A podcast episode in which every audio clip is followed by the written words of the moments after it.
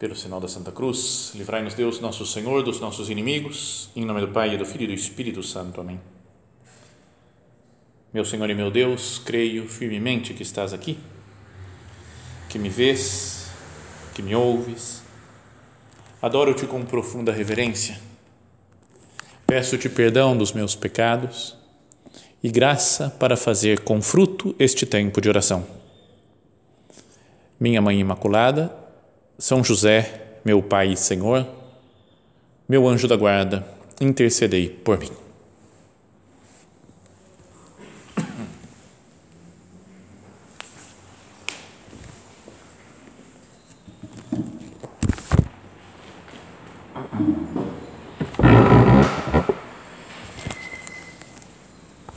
Amanhã nós comemoramos uma grande solenidade né, da igreja que é a festa da Epifania do Senhor. Epifania significa manifestação, né? quando Jesus se manifesta aos povos. Ele tinha nascido né, em Belém e depois de um tempo ele aparece para os reis magos, né? aparece não, os reis magos vão até ele não é? e, e ele tem essa manifestação, é uma, uma, como que uma demonstração de que o Salvador da humanidade está presente e se manifesta para pessoas de outros povos.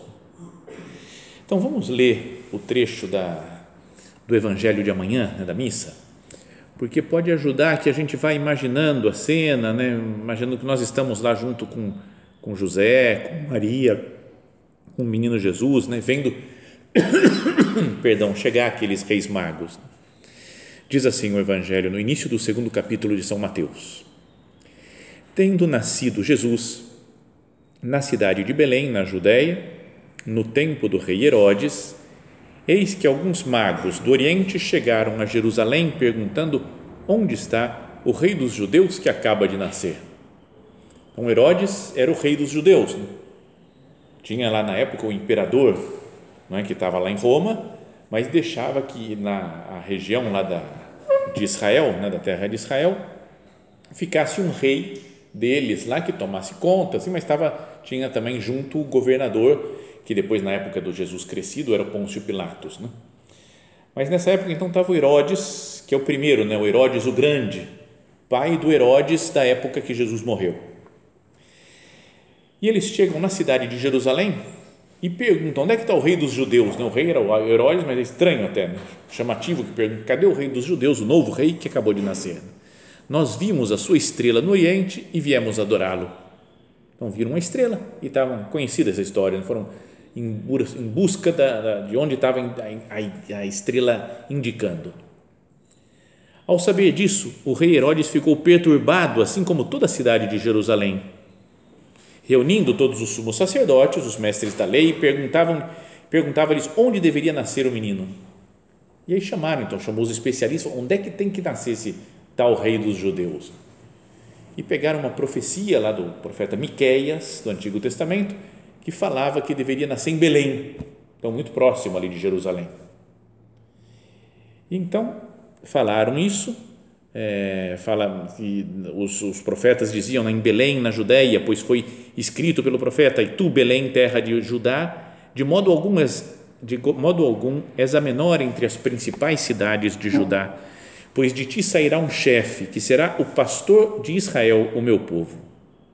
Então Herodes chamou em segredo os magos e procurou saber deles cuidadosamente quando a estrela tinha aparecido. Depois os enviou a Belém, dizendo: Ide, procurai obter informações exatas sobre o menino, e quando o encontrardes, avisai-me para que também eu vá adorá-lo.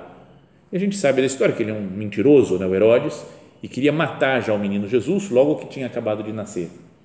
Tanto que depois, no final da cena, ele viu que foi enganado pelos, pelos magos e mandou matar todas as crianças de menos de dois anos, né, de, de Belém e dos arredores de Belém.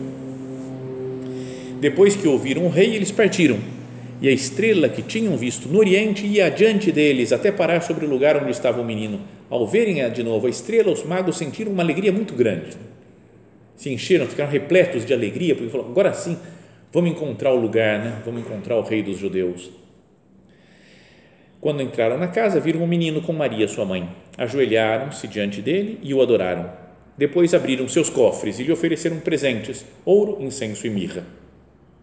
Avisados em sonho para não voltarem a Herodes, retornaram para sua terra, seguindo outro caminho. Bom, muitas coisas daria para meditar né, dessa passagem, vendo frase por frase, né, palavra por palavra desses, dessa que é a palavra de Deus, né, que é dirigida a nós. Mas queria então que nós, para ir guiando a nossa oração, pensássemos, afinal de contas, quem que são esses magos? Sempre são representados três, né? e ainda a tradição coloca um, um branco, um preto e um amarelo, assim para mostrar a multiplicidade das raças, né, das pessoas, mas em nenhum lugar fala que eram três, não é? Não fala que vocês perceberam, talvez só porque fala que era incenso, ouro, incenso e mirra, três coisas, como se cada um tivesse que trazer um potinho de, de cada uma dessas coisas, mas podiam ser dez, meia dúzia, podia ser dois, é? no plural só, que são magos. E eles vinham do Oriente, provavelmente da região lá da Mesopotâmia, da Pérsia, né, onde agora é o Iraque, e eram possivelmente astrônomos ou astrólogos, que na época até estava tudo meio misturado, né? o pessoal não sabia ainda, ir estudando os astros, pensando qual o poder que os astros têm na minha vida. Depois o tempo passou e já os que mais se odeiam no mundo são os astrônomos e os astrólogos, né? não tem nada a ver uma coisa com a outra. Mas era gente que estava procurando, né, sabe, o que, que Deus está querendo nos comunicar com isso daqui, né, com essa estrela, essa descoberta que fizeram. Sobre a religião deles, dizem que ele era, eram talvez da religião da, da região lá, daquela época, que eram o zoroastrismo, o zoroastro, que o personagem famoso que eu conheço, pelo menos da história, que era Zoroastra, era o Fred Mercury. Então você fala, a gente até olha com bons olhos né, para o Fred Mercury, porque ele é igual o, os Reis Magos. E olha bons olhos para os Reis Magos, porque é igual o Fred Mercury. Né? Então é legal isso. Para mim, pelo menos, eu acho interessante. Talvez para outros não, não tenha nada a dizer isso. Bom, mas então era gente que estava procurando Deus. Né? Mas podíamos pensar, né? o que, que tem a ver? Eles verem uma estrela e falarem, é o rei dos judeus que nasceu. Não é meio louco? Eles não eram judeus. Né? Eles eram lá, o Zoroastro, por exemplo.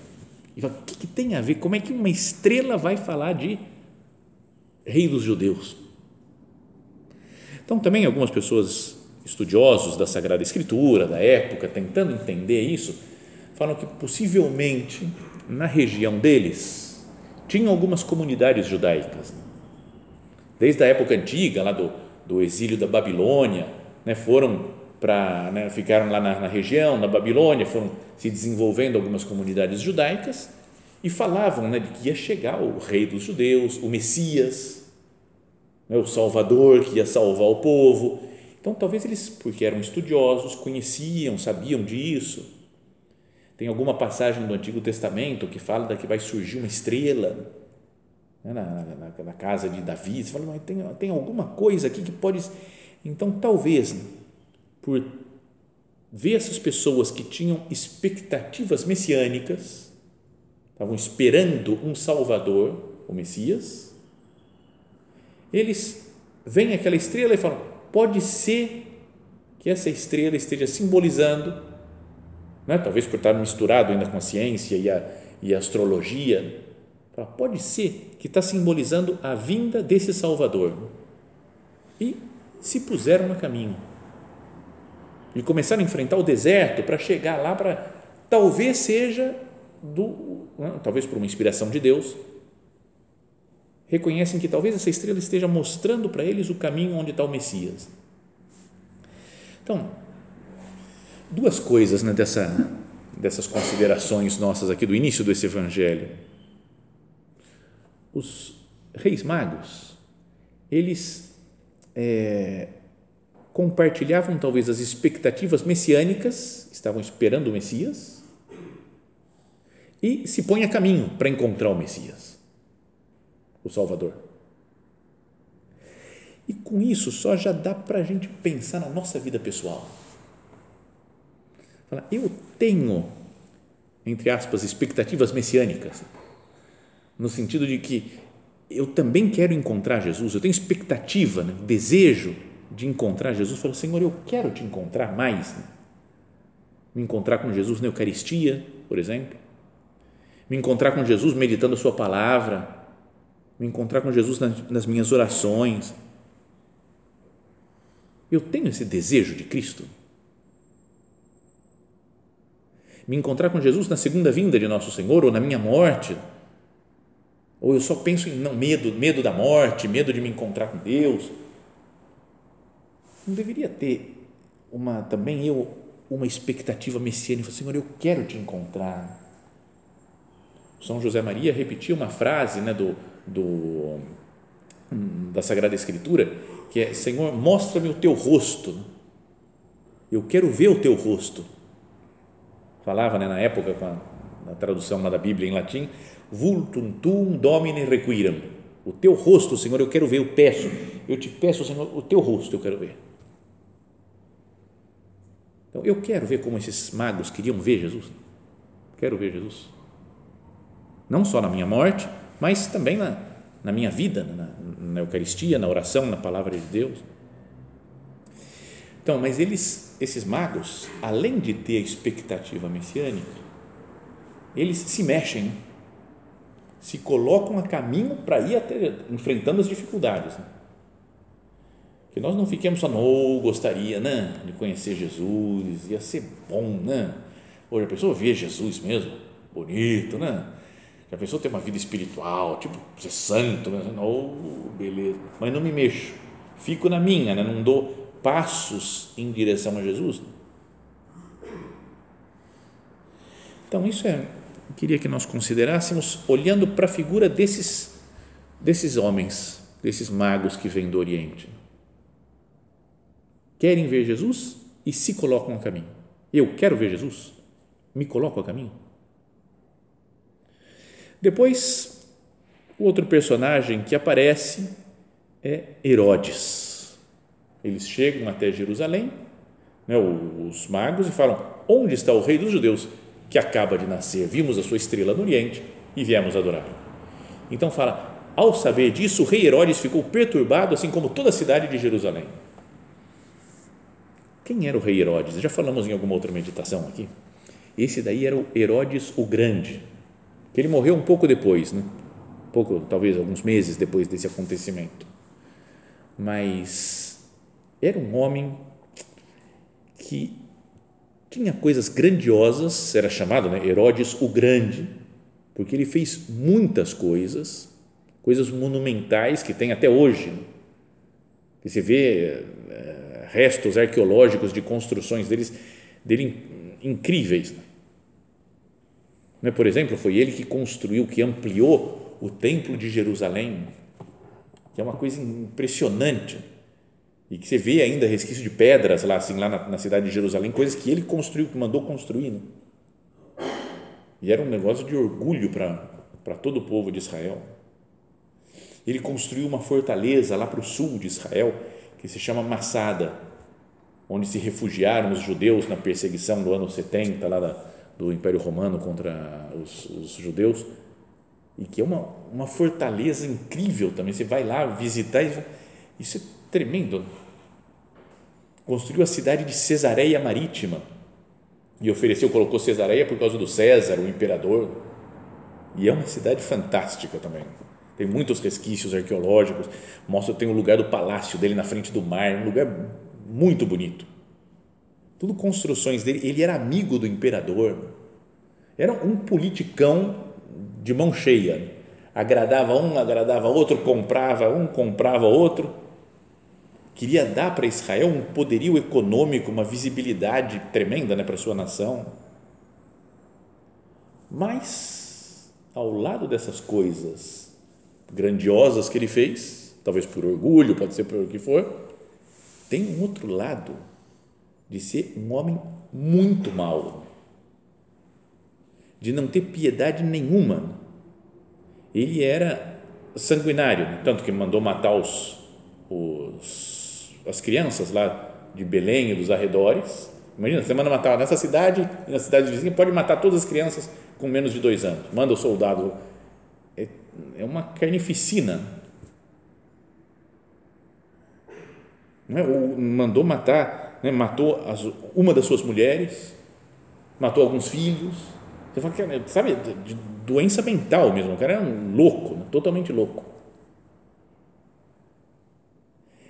Então, esse homem que fez essa matança tremenda não é, de pessoas, era odiado pelo povo. Dizia, dizem alguns que ele também parece que ele, se, ele sentia que ele não era amado pelo povo, que o pessoal tinha medo dele. Então ele sabia que quando ele morresse, não ia ter ninguém chorando. Né? Então ele mandou matar 50 dos principais homens do governo quando ele morresse, para que muita gente estivesse chorando no dia do enterro dele. Né? Não por ele, mas pelas, pelas outras pessoas que tivessem morrido. Ele queria choro no dia. É louco. Né? Obviamente, tinha um pouco mais de noção. Os caras, quando ele morreu, morreu só ele, não vamos matar ninguém, enterra o homem acabou. Não, mas é, é, de. Mas eu vejo também, só um parênteses aqui, essa matança dos inocentes né, de Belém, com a matança de inocentes por causa do aborto, não é? a perseguição que existe atualmente no mundo, né? o liberar o aborto, é uma coisa é demoníaca. É como Herodes. Né? O Herodes matou pouco, até perto, só aquelas crianças de Belém, e matou os filhos dele só. E agora, milhões e milhões de abortos que se fazem né, no mundo todos os anos. Bom, então, esse homem, que tinha um poderio tremendo, fala que por chegar, por chegarem esses reis magos e falar onde está o rei dos judeus que acaba de nascer, fala, ao saber disso, o rei Herodes ficou perturbado e toda Jerusalém com ele. Não dá uma ideia de falar, é que eles, diante de um bebê, diante de Cristo nosso Senhor, todo o poderio humano treme. A cidade de Jerusalém inteira, o Herodes e os muitos Herodes que tem por aí hoje em dia, o inimigo de Deus treme, né? fica afetado, fica abalado diante de Cristo fica irritado né, contra a igreja, o mundo fica irritado contra os santos, fica assustado. Bom, agora que acabou de falecer o Papa Bento XVI, vocês viram muitas matérias descendo a lenha nele, pessoal desesperado contra ele, xingando, ofendendo. Tem muita gente que falou muito bem, sem dúvida, mas outros você fala um ódio. Você fala um homem que estava lá rezando, fazendo bondade para as pessoas, mas porque era um homem que defendia a verdade de Deus, foi odiado por tanta gente. Esses dias assisti um filme que se chama Invasões Bárbaras. Não sei se vocês já viram, parece esse nome dá impressão de, sei lá, um filme épico, né, de coisa de história, dos bárbaros invadindo, não, não tem nada a ver. É uma, uma história de um, um francês ateu, sem fé nenhuma, que se separou da mulher, abandonou os filhos, que viveu com uma mulherada toda, e aí ele descobre que está com câncer em estado terminal, está para morrer. E a vida sem sentido dele.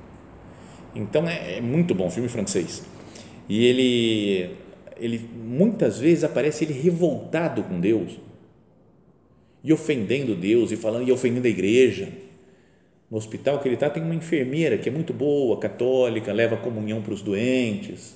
Vai falar com ele e ele às vezes trata mal, vai, mas por que que teve inquisição? E por que, que isso daqui? E por que aquilo? Começa a descer a lenha na igreja, nos padres. Sabe como que uma, a presença de alguém que é de Deus faz com que as pessoas se revoltem, os inimigos de Deus se revoltem. Basta a simples, simples presença. Aqui nasceu Jesus, falou, nasceu o rei dos judeus, um bebê.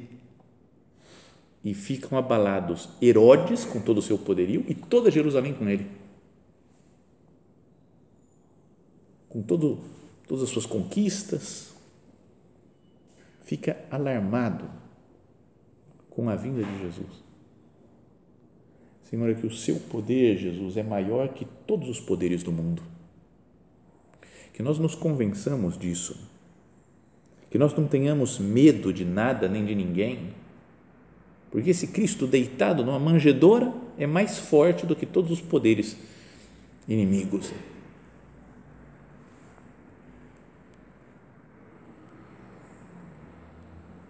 Depois tem uma outra coisa que queria só comentar. que fala que então ele chamou os especialistas, né, o Herodes, para falar onde é que tem que nascer o rei dos judeus, né? o que, que dizem as escrituras. E eles falam que, diz o profeta, né, e tu, Belém, terra de Judá, de modo algum essa menor entre as principais cidades de Judá, porque de ti sairá um chefe que vai ser o pastor de Israel, o seu povo. Se a gente lesse no original, em grego, lá esse texto da Sagrada Escritura, aquilo que aparece no Evangelho de São Mateus, ia falar, e tu, Belém, de modo algum és a menor entre as hegemossim, de Judá, né? as, as principais. Hegemónia vem de, tem é, como é a origem da palavra hegemonia, da palavra que tem, tem um poderio. De modo algum, és a menor entre as hegemósim das cidades de Judá. Mas de ti sairá o hegemúmenos, o, no, o regúmenos, que vai governar todo o, o mundo. Fala, você cidade, você que é considerada né, das, das principais cidades de Judá, é a menor, né, tudo bem, mas das principais cidades, de você vai sair o principal. Não sei se dá para pensar nessa ideia, né? A gente vê de novo, né, a mesma coisa, né, o poder das cidades, dos governos, das pessoas, que parecem tudo maior, mas quem governa mesmo é Cristo. Mesmo a nossa vida, fala, eu é que sou o, o regúmenos aqui da minha vida. Eu sou o principal, eu tenho hegemonia, eu tenho autossuficiência. Quem governa mesmo a nossa vida, os nossos acontecimentos, é Cristo nosso Senhor. Também isso poderíamos meditar.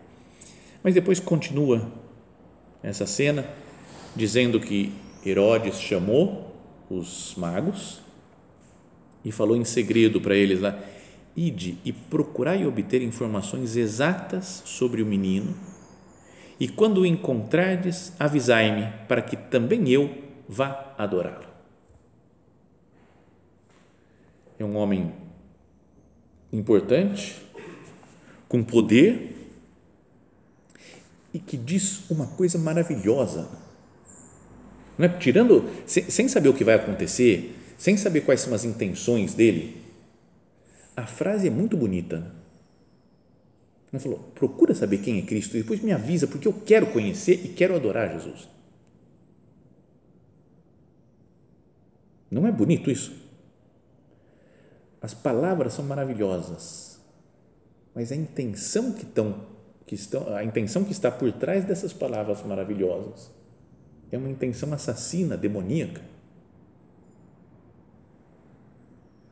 Então, Pensemos primeiro na nossa vida, se não existe uma duplicidade também. Palavras bonitas que nós falamos, ensinamos. Né? Eu penso na minha vida de padre.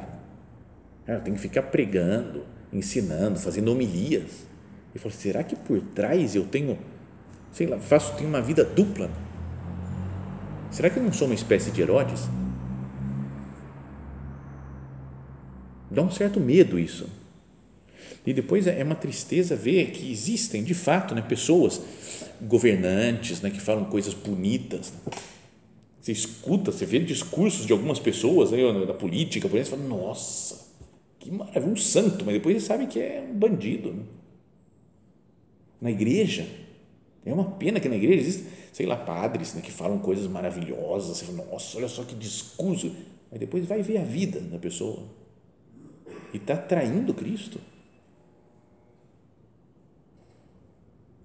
Não é? Até, voltando só para falar a mesma ideia do negócio do aborto, que já citei, os discursos, em geral, as pessoas não falam por aí, eu sou, eu sou a favor do aborto, tem que matar as crianças mesmo, tem que assassinar a criançada.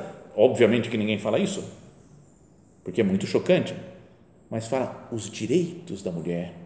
Fala, todo mundo está preocupado em cuidar dos direitos da mulher, mas por trás desses, desse discurso, não é, é um, existe um Herodes que quer matar crianças Existe um Herodes que quer prejudicar os outros.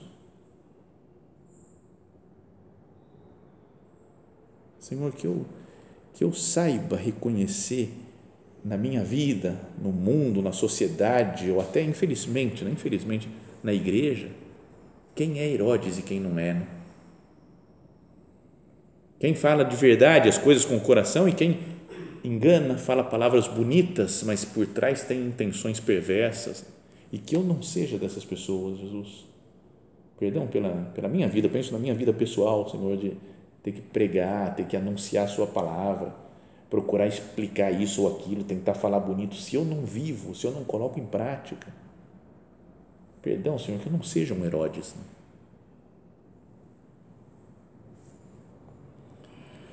Mas algo maravilhoso de ver também é que os magos seguiram Herodes. O Herodes é que falou, né? Graças ao conselho daqueles sábios lá dos doutores da lei que estavam com ele, falou: ó, Jesus vai nascer em Belém.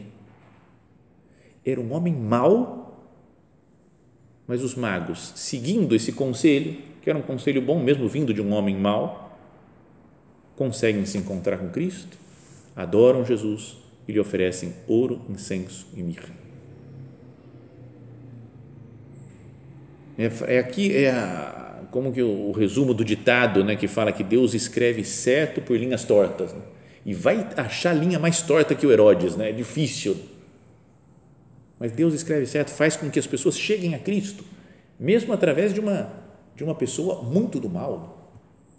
Então, que a gente não perca a paz também com as dificuldades da vida, com os problemas que a gente vê, as notícias que a gente lê, internet, as redes sociais, as coisas que às vezes parece pinta um mundo como que está tá no fim, acabou, já não tem mais o que fazer, está tudo perdido.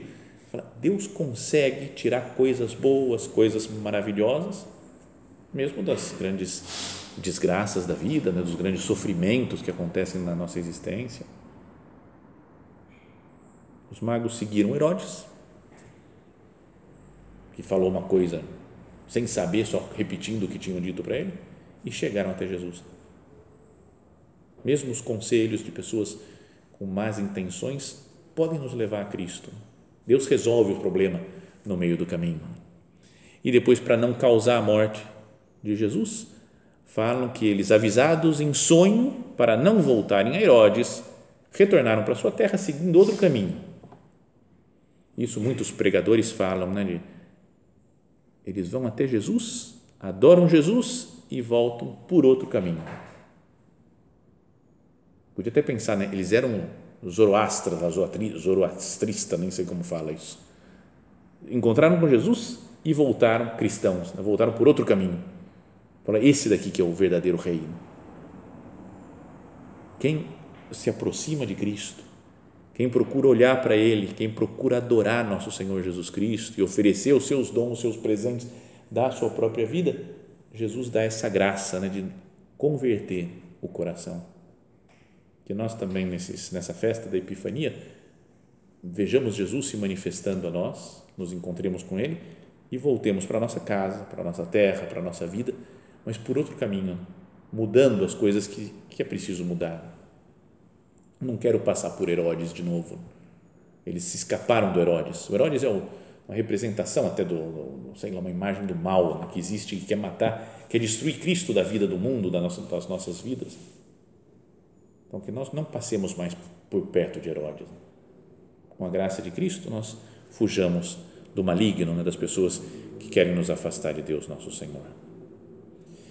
E eles, esses magos, ao se encontrarem com Jesus, fala quando entraram na casa, viram um menino com Maria, sua mãe.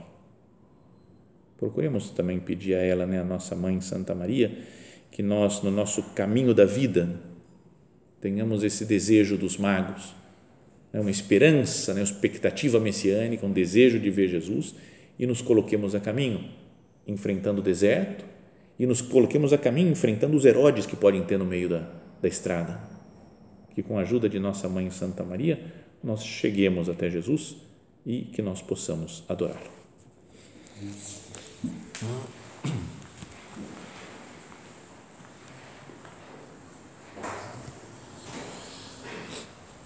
Dou-te graças, meu Deus, pelos bons propósitos, afetos e inspirações que me comunicaste nesta meditação Peço-te ajuda para os pôr em prática. Minha Mãe Imaculada, São José, meu Pai e Senhor, meu anjo da guarda, intercedei por mim.